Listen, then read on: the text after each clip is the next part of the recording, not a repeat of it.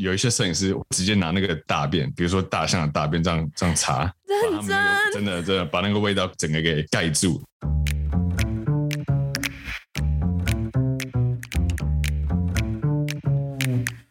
Hello，欢迎来到 Very Real 但不正经的户外平台，这里是户外人说说。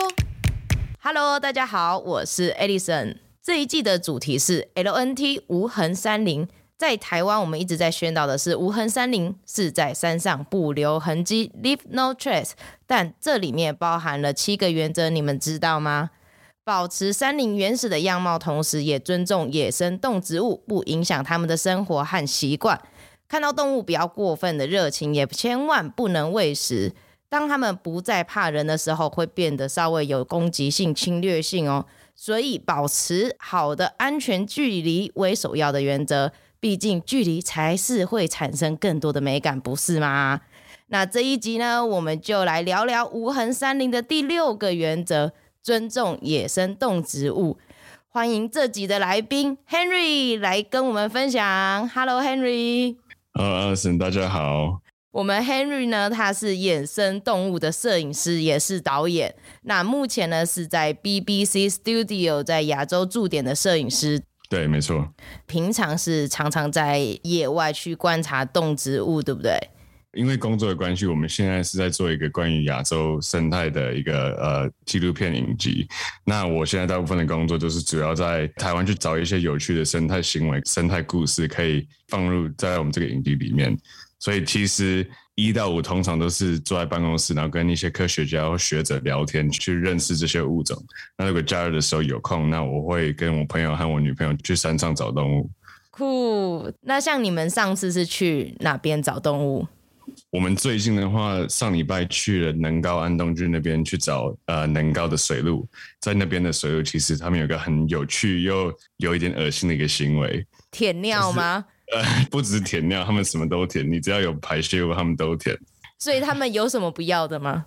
没有，就是因为你要去认识他们的的行为，才会知道说为什么他们会做这个这么特别、有点恶心的行为。就是台湾高山上，其实那种环境是。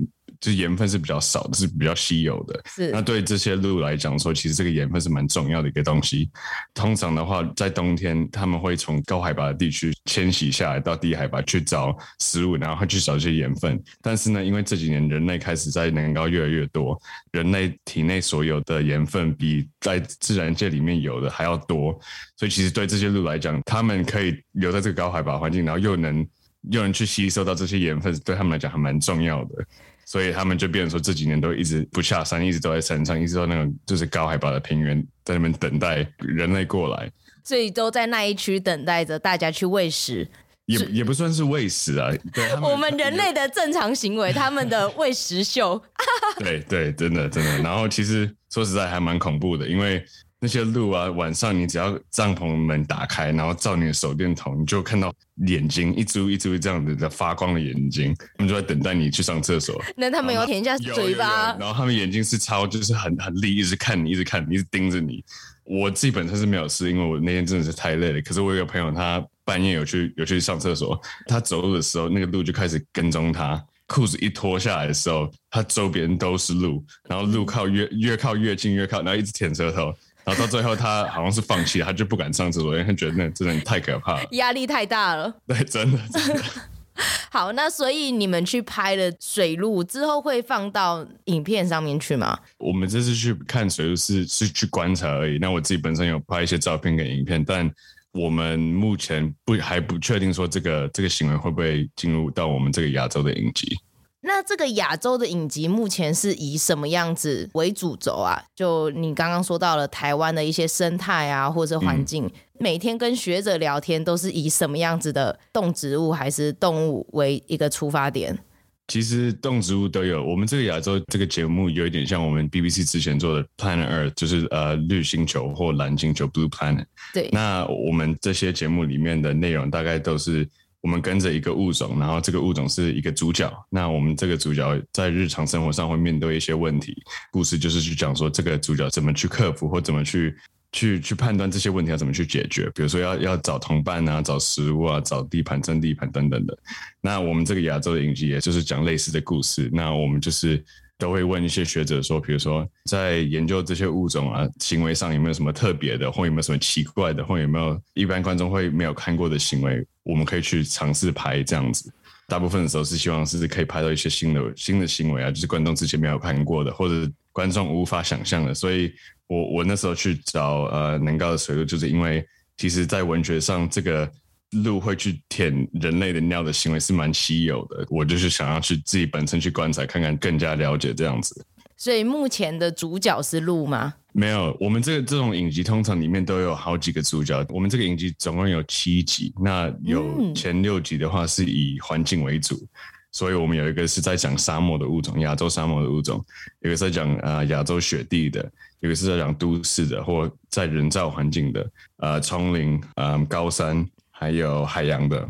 那我们最后一集的话，比较不像一般的那种，就是生态纪录片，比较偏传统纪录片。那我们就要注重在环保跟保育的上面，就是我们会拍一些学者啊，然后就是拍他们的一些保育或环保的计划，然后来讲他们的故事这样子。所以其实我们影集有有分动物的故事跟人类的故事。哇，好酷哦！所以这是新的一个计划，还没有公开，你也没有办法讲。公开的。大概的，就是我刚刚讲的那些都是公开。那其他，比如说我们要拍什么，我们要在哪里拍，那这些我就不方便讲。嗯，才有这种神秘感，会更期待这样子。可是观众要看的话，要等到二零二四年啊，因为那时候才会播出。很正常啊，因为每一个记录都会花非常非常多时间在等待吧。对对对对对，通常都是四年左右。十年哦，我有听错吗？四年，哦，四年哦，我想说十年。对，是我的我的外国口音，四年。那像 Henry，你之前都是在英国是吗？我是在英国生的，那我妈是英国人，那我爸是台湾人。那我小时候在台湾长大的，那一直到十八岁，就是去读大学之前都在台湾，那之后就在英国，然后现在就是回来台湾这样子。那你是什么样子的想法，想要到英国去读书，或者是开始研究拍摄这些动物？其实我从很小很小就一直一直非常喜欢动物，我。我在十岁左右吧，我印象很深刻，就是有一个老师问我说：“你你长大想要当什么？”每一个小孩子就是在对所有的生态都很有兴趣，这很正常的一件事情。那通常长大之后就比较没有对这些东西有兴趣。那我在十岁的时候吧，有个老师问我说：“你想要当什么？”那我那时候就就知道说，我想我喜欢动物，可是我不知道我要做一个跟动物有关的那那个词叫什么。那他就说：“你要当一个动物学家，就是你要 you wanna be a zoologist。”那所以，我到我从那时候就一直知道，OK，我要当个动物学的动物学家。然后我我直到大概十六岁的时候吧，我就开始做一些一些短片，跟我的兄弟做一些。那那时候我就发现说，诶，其实我对摄影还蛮有兴趣的。然后我那时候也开始看就是 Discovery 啊，国家地理频道，嗯，Animal Planet 等等的。然后那时候我想说，诶，其实我我其实有个机会可以把我两个兴趣给融合起来。然后我才想说要走这个生态摄影的一条路，这样子。所以从小对动物的好奇心，然后到长大之后对于摄影也非常的热爱，所以去国外读这个动物学系。我记得你是动物学系，所以其实你要读生态摄影这个是比较困难一点的，因为像在 BBC 的话，如果你要进入我们这个生态部门，他们的条件就是你一定要有一个生态或生物的背景，对你才能进来，因为其实。我们虽然拍这些节目是在在让观众去了解这些物种，但是我们后面的那些科学的基础都需要是对的。我们不能就是比如说骗观众，我们真的还是要带一些科学进去。所以他们的的要求还蛮特别的。所以我那时候就是在十六、十七岁的时候就去研究说要进入这个部门的条件是什么，然后就知道说你要先读动物学，动物学之后额外去学摄影等等的，然后你才能有机会进入这个 BBC Natural History Unit 这样子。假如说你不了解这个动物，或是对这个动物没有事先做功课的话，它的习性啊，或者是它的喜好，你没有办法去琢磨，也可能不会抓到你想要拍摄的那个画面。对对对，其实那个都还蛮重要的。虽然说你要你要会拍，可是我觉得对这个行业来讲，最重要的还是要对这个物种有一个很很深刻的了解。所以那像是你拍摄，就是自己另外再去学习的。刚开始是自己学的，然后大学毕业的时候想要自己进入这这个市场，然后不要去额外上课什么的。可是我在英国的时候，就是发现其实还蛮困难的。你没有一个正式的执照或一个一个 master 是没有比较难去进入这些公司。所以我找到一个一个叫 wildlife filmmaking 的一个一个 Masters，这个刚好是在 Bristol，就是在英国的一个在西边的一个一个城市。那 Bristol 那边刚好又是 BBC 生态部门的总部门，所以其实这一堂课是 BBC 跟我们这个学校就是 U E 一起教的。那边虽然说我我没有学到太多的技术上的一些一些技巧，但是他们教你的一些内容啊，还有想法，其实我觉得对我来讲还蛮有帮助的。所以我觉得说我没有去读这个 Master 的话，我现在不会在在 BBC 上班。所以 BBC 算是你的 dream work 吗？对，可以这样讲。好，可是其实啊，我发现台湾人对 BBC 不太了解，大家都会知道 Discovery 比较多。那网络上我有搜寻一下 BBC 的资讯，好少哦。因为我觉得在台湾还蛮有趣的，因为其实像 Discovery 或国家地理频道或 Animal Planet 等等，在台湾有有自己的频道。对，那你要开电视，你就是看到这些名字，那你就知道说，哦，他们是在播生态的。但是 BBC 的话，因为他们是一个很大的公司，他们节目通常都会卖给当地的公司。像在台湾的话，他们很多节目的内容都是卖给公共电视，然后再再请公共电视播。所以其实大部分的人不会知道说那个是 BBC 做的。可是你只要给他们看我们之前做过，他们就知道对那个节目很有印象。所以 BBC 它是非常多节目上的融合啦，演讲嘛，然后也有人文，嗯、也有动物、植物，其实什么都有。就有点像台湾的公共电视，其实 BBC 是呃英国第一个国立的一个电视台，所以他们有政府的补助，所以他们才会那么大。那英国是有其他的频道，那也会做生态的节目，可是 BBC 是最早期开始做的。我相信很多听众都都认识一位叫 David Attenborough。他们叫什么？好像什么英国老先生吧，反正就是很多生态节目上的配音都是他去配的。他所做的一些是还蛮重要的，因为他其实是最早期的一个生态主持人。然后他那时候又在 BBC 上班，所以他其实在 BBC 的历史还蛮丰富的。他的代号是就是 The Father of Wildlife Filmmaking，生态节目的的。对对，反正他就是一个很出名的，他有点像是我小时候的偶像。对，其实我在墙壁上有他的一个照片。就是他是一个传奇，就对了。真的，他真的是一个传奇。对，看你拍了很多很多影片，像徐文良动物收容所拍影片，然后也有拍万秀洗衣店，对，对，或者是也有拍曾雅妮高尔夫选手。那你是接了很多活动之后，还是觉得说野生动物对你来讲比较迷人吗？你刚刚提到的那些，大部分都是我跟一个就是当地的制片公司合作，然后他请我当就是摄影助理，帮他们忙而已。那你刚刚有提到一个就是徐文良护生协会，那个是我自己一个一个爱好，就是我在读这个 Wildlife Filmmaking 的 Master 上面，他们的一个规定就是你要做一个短片。那我那个时候就是去呃联络徐院长他们，算是台湾最大的收容中心吧。是。那我就去跟他们说，我想要拍你们的故事，因为他们其实做的就是帮台湾流浪动物做的还蛮多的。然后他们是真的一个很很厉害，就是虽然是是民间，但是他们我我认为啊，他们做的比台湾所有的政府还要好。所以那我那时候就决定说要拍一个就是他们的一个纪录片。那我的主角也是就是徐文良，大家都知道的那个徐院长。其实他们名字还蛮复杂，就是这是许文良许园长护生协会。嗯、那但是呢，许文良他本身不是园长。哦，真的，姐姐是园长，对，这个还蛮很多人都误会说，呃，园长园长，可是他他其实不是园长，他姐姐是园长，对啊，可是这是他他们名字。我现在啊还是在拍一个一个许文良的一个纪录片，那我最近大概两个礼拜前吧，才刚剪完一个短片，现在还在考虑说我要怎么去播出。所以你通常播出就是上你的频道吗？就是许文良这个片子，我花很久的时间，然后对我来讲是一个很重要的。我其实在考虑说要不要去联络。当地的国家地理频道，就台湾的国家地理频道，去看他们有没有兴趣在他们的频道上面播出。因为我觉得说这个纪录片里面的内容对台湾的观众其实还蛮重要的。然后这个故事的话，很多人是没有听过的。因为我是我是去讲他的呃，他之前发生的一些事情。那为什么会变成说台湾一个最出名的动物救援者？很期待，就等你跟我们分享在哪里播出了。好，对，一定会的。那像是你拍摄野生动物的时间大概是几年了？你说什么时候开始的吗？对，我在高中的时候，我有隔一年才去读大学。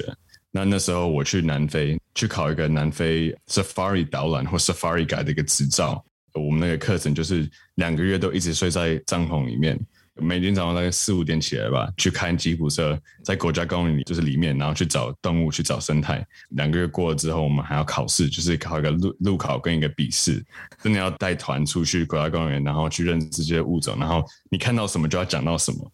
我那时候没有看到什么太就是太特别的物种，但是我一个朋友他是比我早考，然后我们那时候就看到三只犀牛，记得我坐在他的车上，那然后犀牛在南非来讲不好看，运气要好才才能会找到。记得我坐在那边，然后他有三只犀牛出现，然后我想说糟了，我等下我等下如果没有就是没有犀牛或没有比其他比较有趣的物种，那我我的那些客人他们会很不满意。可是后来还我还是过了。所以那时候我在南非的时候，我就是真的去，我我就带着我们家的相机，然后我刚好那时候有个有个大炮，有个就是一一百四百的一个镜头，几乎每天都在用。其实是那时候才开始正式进入拍摄生态这个这个兴趣。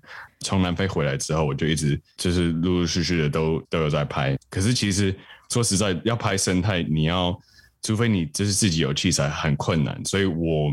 我要拍的话，就是会拍一些比较容易的，因为真真你要去拍是一些比较没有人看过的或比较稀有的物种，你真要花很多时间、很多金钱啊、很多很多劳力去去完成。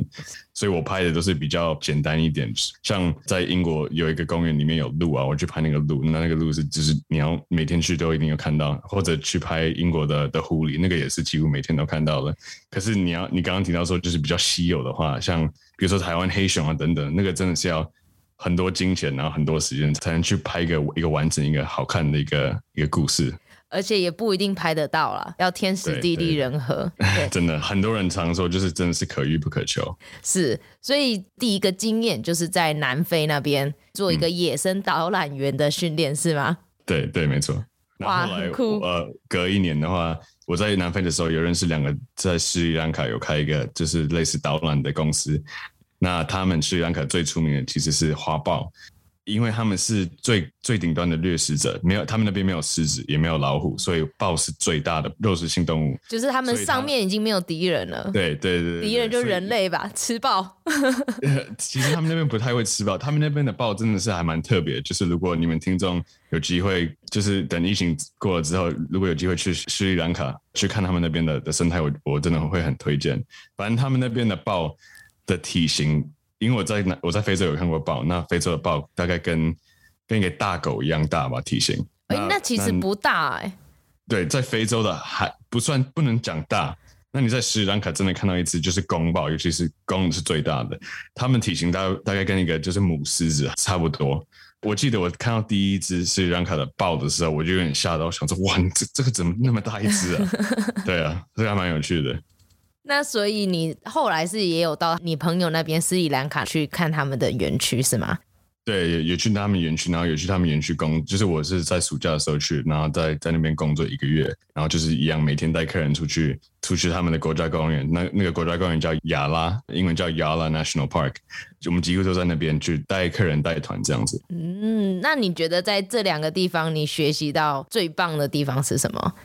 我这两个经验去斯里兰卡跟去南非，对我来讲有一个很大的帮助，就是因为其实一般人他们读动物学的话，除非你自己本身就很对对这些物种很有兴趣，然后有那个时间，理论上你是没有办法长期一直在野外去观察这些物种的。那因为我的工作的关系，然后去考试的关系，我其实有很多很长期的时间，就是几乎每天都在野外，然后都能亲眼去观察这些物种，然后有没有那种。就是学者的压力，就是不用写什么 paper 啊，不用写什么什么文章，我只是就是真的可以去享受，然后去真的观察这些不同物种，它们的习性的差异跟它们的的相同性是在哪边。我那时候的经验对我现在工作来讲还蛮有有用的，因为我的经验我能知道说这个动物它有可能会做什么，或有可能会往哪个方向走。那这样子我对他们会比较的，就是比一般人来讲的话，会比他们了解多一点。所以你在那边会不会想说，哎，我今天想要去赌看看有没有犀牛，你就会特别开车到那边，然后躲在那边等他们过来？其，其实有，OK，我我有一个还蛮有趣的一个故事，我觉得就是分享给你们听众。好啊，好啊。我，我在斯里兰卡的时候啊，大部分的团他们都还蛮人都蛮善良的，他们都是家庭啊，就比如说爸爸妈妈带小孩子，或或夫妻，或有一些就是退休的人都会来看。那我们主要那些客人都是从美国啊，或或英国或德国，有一组客人都有一次印象最深刻的是，他们好像是一个夫妻吧。那我我们通常你们来我们的园区，我们最低的那个 package 就是你来住三天两夜，那我们总共有四次可以进入国家公园的机会。哦，那每次进去都要大概四个多小时。那这对夫妻呢，他们已经进去国家公园两次了，那其实没有看到什么。太特别的物种，我们虽然说有看到一只大象，可是他们，我们，我们他们不满足，对他们超不满足。然后我们那个名字，公司的名字叫 Leopard Safari，就叫花豹 Safari。所以我们有一天在吃早餐的时候，那个先生他就来找我，他说：“Honey。”呃，你等下可以保证我们会看到一只花豹吗？因为你们不是花豹公司吗？对对对，他真的这样讲，他就是说你们名字上面说你们是花豹公司，你你要保证我，我们等下会看到一只花豹。嗯、然后我心里就想说，我们不是动物园，这些动物都是真的是野性的，我们没有办法能说它等下会在哪里，或他们等下会去哪里。他们是完全野生的，然后我就想说，呃，这个我很难讲，你去跟我的我的那个老板讲哈。所以他跟我老板聊了，然后聊大概两个多小时，他们一直吵来吵去。反正他最后这个这对夫妻他们决定就是要离开，他们就是不想待了。他们其实还有两次的机会哦，我们只有进去国家公园两次，所以他们其实还有两次的机会。可是他们就是不要，他们就是说我要退钱，我要离开，这什么什么？两次不是很多吗？一次四小时，两次就八小时呢？对对对对，真的很多很多。然后他们就是不要，他们就是。不愿意，他们就离开了。那他们离开那时候，我们其实还有另外一组客人，就是一个家庭，那一个妈妈带着她的三个小孩子。他们都知道这件事情，知道说另外一组客人离开，因为他们不满意，然后没有看到花豹什么什么的。就是下午的时候要进去国家公园之前，我就跟这个家庭讲说：“OK，我知道你们听说另外一组客人离开了，然后他们离开的原因是这个。那我也想就是再次重复，就是这些动物是野生的，我们不是在动物园，你要他们出现，那不一定会出现，真的要靠运气。那如果我们就是好好把握的话，也许可以看到。OK，我是就这样讲，也许可以看到。那我们就出去国家公园开大概三个多小时吧。那我们其实也没有看到什么，但是我心里想，太阳快要快要下山了。那我知道说，这附近有一只母豹，它的地盘刚好在在我们这个区块。那它地盘里面有一个一个小水池，那它有时候会去那边喝水。所以我就跟我司机讲说，哎，我们等下去那边等一下好不好？通常在斯里兰，肯定要六点之前就要离开国家公园。我们那早上五点半吧，我就说我们先赶过去那个呃小水池，我们在那边等。那我们到了水池，我就我就转过来去跟家庭讲说。我们等下在这边等一下，我知道我今天我们什么都没有看到，那我们就等，有也许这边会有就是画报出现，然后他们就说好，他们都都都很开心，说 OK 没问题没问题，所以我们我们都没有出声音，我们就是好好坐在那边坐大概。五六分钟吧。那通常在斯里兰卡，其实他们国家公园是还蛮还蛮塞的，就是很多车子。那一次幸好就是我们周边都没有什么车子，就是真的是我们一一台车而已。会不会是其他人放弃回去了？我觉得有可能，因为那那那时候那几天其实运气还蛮差的，就是我知道其他公司的人也没有看到什么什么太多的的动物。反正我在那边坐了坐坐一阵子，然后我就突然间听到一只那个三枪的的警告声。因为在斯里兰卡也有三枪，那我相信就是你一些听众在在山区的时候有有听过，有点像狗的那种叫声，对对对对。然后我就听到那个，然后我就转头去看，一定有爆，就是有爆。因为在斯里兰卡，如果不是爆的话，其实三枪不太会警告。是。那我听到那个警告声的时候，我就哇，然后就眼睛真的亮起来，就转头说有爆有爆。然后我就说你你们你们就是看对面的那个呃岸边，然后等，然后有可能真的会有豹。真的过了一分钟，就有一只母豹，然后它慢慢的就是走在那个岸边，还停下来喝水给我们看。它知道我们在那边，因为它就是它一直看着我们，可是它都没有什么反应，它就是很自然、很很放松。它跟我们待了大概十几分钟吧，然后喝完水它就离开了。它离开那瞬间，我转过来，然后我就跟那家人说：“哦，我我想要感谢你们，因为你们对我这么有信心，然后还还在这边坐着这么安静，然后就是我们。”我们这么努力，然后终于有成果这样子，然后他们也都很还蛮开心的。那我我记得我就是回去我们营区之后，我就跟我老板说，那两个夫妻不应该离开的。他们只要待的话，就真的会看到。然后那个对我来讲，那一次看到那个花苞，应该是就是我在斯里兰卡那个时间看到的最精彩的一个 sighting。对啊，哇塞，真的很想要亲眼目睹哎。对，真的，我每次虽然说我看到花苞好好几次，可是我只要再看到，我整个身体就会会就是。我会整个哇，很澎湃，这个这个这个好好稀奇哦，嗯、这个这个物种真的是，因为他们花豹，你只要在近距离看的话，其实他们眼睛的颜色还蛮特别的，有时候是绿色或蓝色，他们那个脸型真的是呃动物界里面算是一个能能说漂亮的一个物种的的脸型。嗯、那我有小小好奇的点，像是这样子的野生生态公园，它的范围是不是真的很大？要要看国家，在斯里兰卡，他们好像有超过十几个。那这些公园里面都禁止就是人类步行啊，或然后也不能捕猎，就是杀动物。那他们因为斯里兰卡的范围地面还蛮小的，所以其实这些国家公园的范围不大。但是你要去，比如说肯尼亚或非洲的一些比较地面比较大的地方，好像有一个国家公园好像比台湾还要大，比台湾还要大，比台湾还要大。所以你要开的话，要就是要开好好几天才会到另外一边这样子。哇，真的是超乎想象。对，那像是你们在园区里面都说是开车嘛，它是本身就有一个开车的道路给大家走吗？对，要看国家。你在在斯里兰卡的话，他们规定是一定要开车，你不能步行。那在在非洲的话，你有有一些国家公园是可以让你步行的。所以我这个执照的话，我算是 Level One。那 Level One 的话是只能开车带团进去的。那你要考 Level Two 的话，Level Two 就是可以用步行的带。那哦，所以步行的比较困难就对了。步行的比较困难，也比较危险，就是一个豹跑过来，你跑不了的。对对对对对，这就是我在我在上课的时候，他们跟我说过，因为我们坐的那个吉普车是没有屋顶的，是开放性的，嗯、就是你想象一个修理车，然后你把屋顶跟旁边的那个窗户都把给给拆掉，对，然后就是这样一个一个透天的一个一个形状。那他们那时候是跟我们讲说，这些物种他们是对这个车型已经有已已经熟了，所以他们。看到这台车子的话，不会想说里面有人，他们只是想说这个是一个物种，就是这台车子是一个物种，那这个物种对我们来讲不会有伤害，所以他们已经习惯了。那我本身其实我我觉得动物没有那么笨，他们他们知道说里面有人类，只是他们就是对我们没有兴趣。那在斯里兰卡的话，他们是不让你步行的，因为这太危险。那他们有没有那个受训？那在是在南非的话，他们就是有这个经验，他们会带带客人进去，可是带客人进去，你一定要带一把枪。因为万一说真的有有狮子啊，或有会有大象来攻击你的话，你你还是要保护自己，还是要保护客人，所以真的要要带枪。可是他们很少会用到这个枪。你要知道他们的习性，你要去了解说你做了什么让他们呃不开心，然后你能做什么让他撤退或或开心的话，那这样子动物跟人类都会安全。所以对吧、其实这个是我还还想要再回去南非去学的一个东西。就如何去知道每一个动物的喜好，跟他们共存。对，像我有一次在我们在南非，我在受训的时候，我们通常都是在开车子去看狮子。那开车子去看狮子，其实可以靠很近，可以靠一一两米，然后就是这是开放性的，旁边就有母狮子在那边睡觉。但是我们有一次，我们那个教练他就带我们用步行的去找狮子。嗯，那那个的话就真的还蛮恐怖的，因为狮子他们虽然是在睡觉，那我们。我们跟他们中间有隔一个一个河床，那有一个小溪流。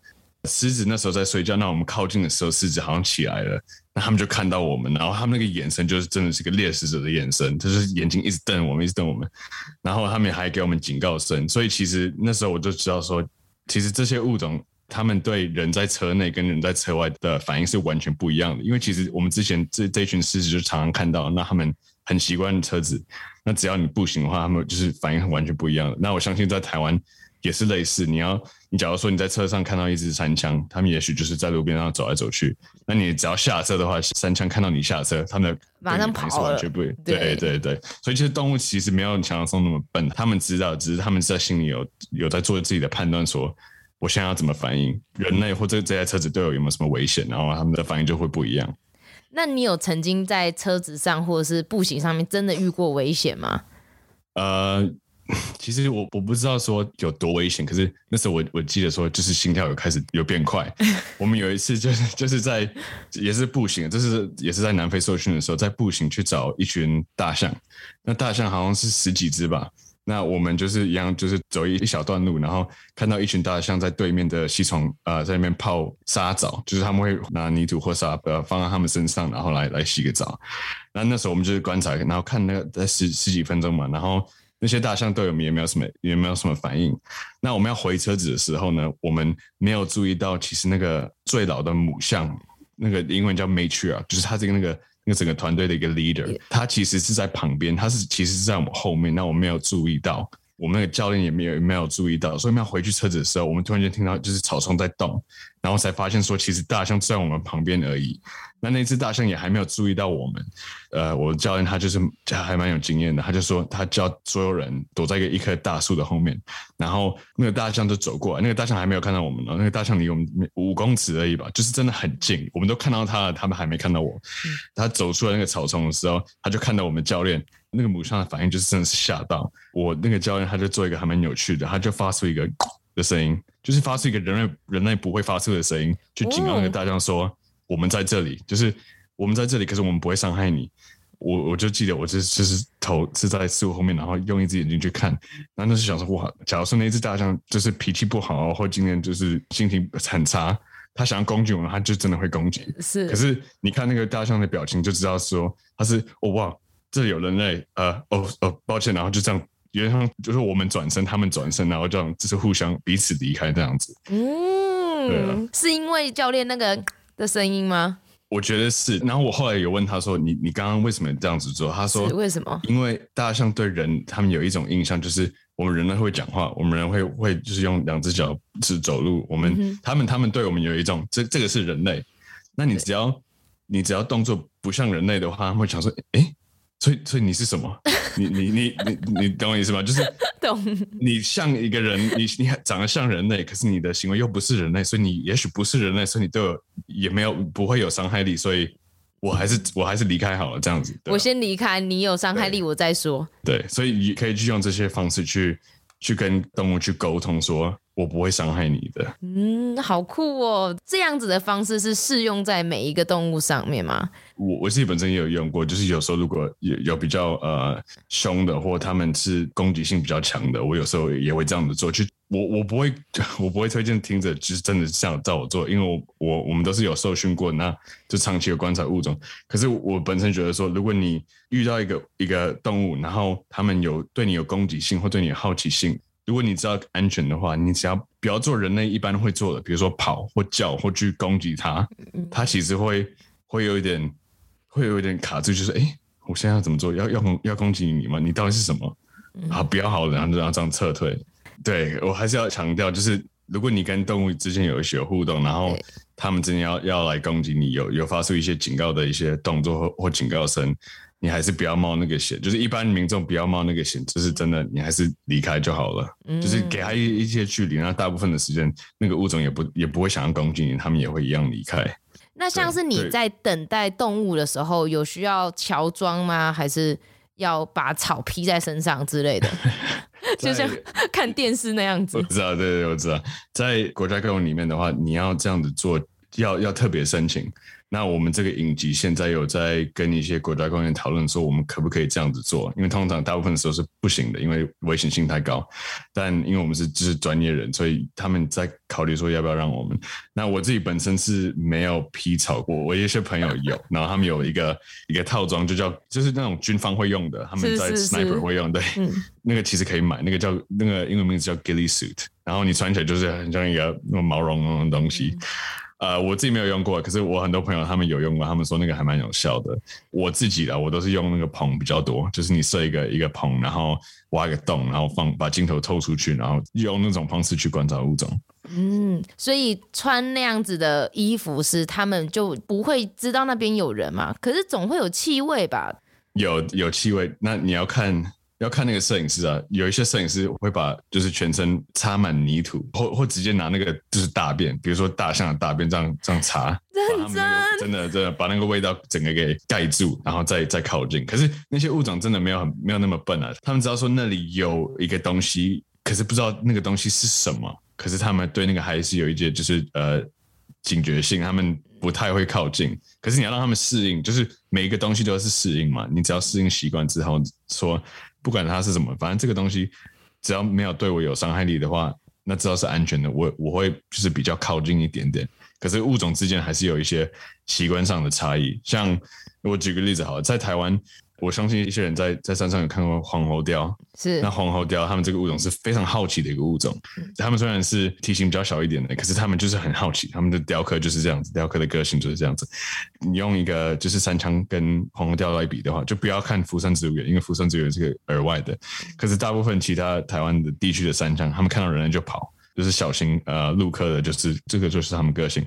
雕刻的话，雕刻本身就是比较好奇。呃，黄喉貂。会来去就是好奇来来靠近，说你是什么，我想跟你玩，等等的，对啊，还是你还是要对这这些物种有有了解，那物种之间还是会有一些不同样的反应。所以，那像你说你在计划这些拍摄的一些桥段，哈，你通常都会有一个概念去发想吗？还是你们团队会讨论出来？嗯，通常都是我们自己自己去找，自己去想，然后再跟再跟我们的团队去 discuss 说。你觉得这个想法怎样啊？然后有哪里可以调整的或改变的？那因为其实我们这个生态摄影的文化这几年有点开始变化。那之前你要拍生态其实还蛮简单的，就是你只要拍到，不管他们是在做什么，你只要拍到就好了，就是有一个一个画面，有几个画面就可以了。但是现在这几年，其实因为 BBC 的影响啊，大部分的生态的节目里面都一定需要有故事性的，就是要有个主角。那主角要要面对一些问题，就是我我之前有提到的，主角要面对一些问题。那主角要用什么方式去克服或去去解决这些问题？所以我们通常都是要去先去了解这些习性。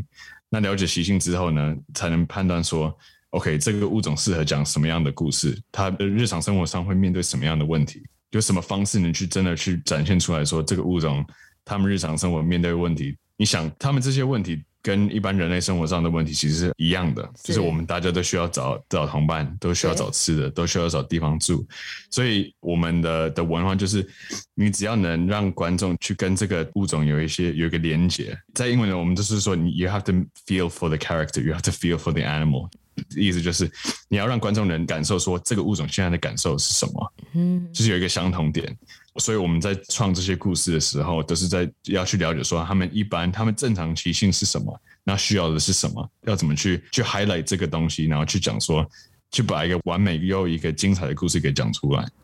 那你们在想这些故事的时候，应该脑子都会有画面吧？会有有画面说，哎有，我想要拍这个动物的什么样子的动作？有有，其实大部分的时间拍摄之前，我们都已经把那个整个故事线给想出来了，包含画面，面，嗯，对，就有点像在拍呃，在拍电影，就是电影他们拍摄之前会 storyboard，把把每一个镜头都写下来，然后还有就是一个 checklist，然后你这样要拍 A、拍 B、拍拍 C 等等的。那我们在拍生态也是类似的，因为其实时间是有限的，那如果时间没有限，当然就可以一直一直拍、一直拍、一直拍。可是你这样子拍的话，变成说。画面会很多，档案又有很多，然后那个就是记忆体又很多，所以其实就会造成一些很大的问题，然后又也没有什么效率。所以我们现在计划的时候都是，我们去了解习性之后，知道说有可能拍到哪几个镜头，然后去把 storyboard 出来，把 story 把这些 storyboard 再给摄影师，跟他们讨论说。我们基我们在拍摄的时候，我们希望是可以拍到这几个画面。那我们拍到这几个就是基本的画面之后，我们要再做一些其他比较有趣的或比较就是 experimental 的，我们可以在之后再去讲。可是你要先把这些主要的画面给拍摄下来，你才能讲这个最基本的故事。那那拍完这些，我们才能开始去试拍别的这样子。那那些摄影师看到你们想要的这些画面，会不会提出一些意见？说这个太难了吧，这个怎么可能？你这样要我花在那里多少时间？这样之类的。会会对啊，我们我们这个当然就是不是哦，我们要什么你一定要帮我拍什么，我们还会跟他们去去讨论说，以你的经验来讲，因为我们通常去去选摄影师都是选，假如说我们要拍一个鸟类，那这个摄影师专的专长就是鸟类，那他那那摄影师本身对鸟类就已经有一种就是基本的概念，然后他们也有一些经验，所以其实。我们在在创一些故事的时候，摄影师的角色是还蛮重要的，因为他们除了帮我们拍，也会跟我们讨论说，到底我们脑海中的这个故事线，到底在在事实是可不可以把它拍出来的。嗯，所以他们有时候也会跟你们 argue 说，这个不可能拍得到，你们就会稍微做调整。对对对，其实我们在拍摄的过程，我们除了就是自己的团队以外，还会跟当地的这个物种的学者一直不断的去讨论说，这些提到的这个故事线或这个故事点到底是不是正确的，我们都会就是从头开始就是一直跟学者在在讨论、在聊天，然后再再 fact check 来说，这些我们现在提到的内容都是真的是科学上的，都是对的，也不是在欺骗观众。摄影师拍回来的画面，有没有一些画面你们觉得说，哇，这已经是超出预期的，就非常的感动，或是很珍惜的画面？有有，当然当然，就是有时候虽然说你连 storyboard，但因为这些物种它不是演员，你不能跟他说，哎、欸，你现在从这边要走到这里，或者你现在帮我做这个动作，这是不可能的。我们在 storyboard 的时候是 storyboard 最基本，就是几率最高最高的。那当然有时候他们出去就是嗯。会比较就是幸运，然后拍到一些我们之前没有想到的，或或根本就是不知道会发生的事情。那当然那些画面就是对我们来讲还蛮珍贵的，然后会能够让我们故事变得更精彩，就是变得比我们原本计划的更丰富、更精彩。对啊。那有什么例子可以举例给我们听吗？我我不能，我不太能讲，就是因为因为工作上的关系不太能讲。对，可是这这个是还蛮还蛮常发生的一件事情。好，那我们先休息一下。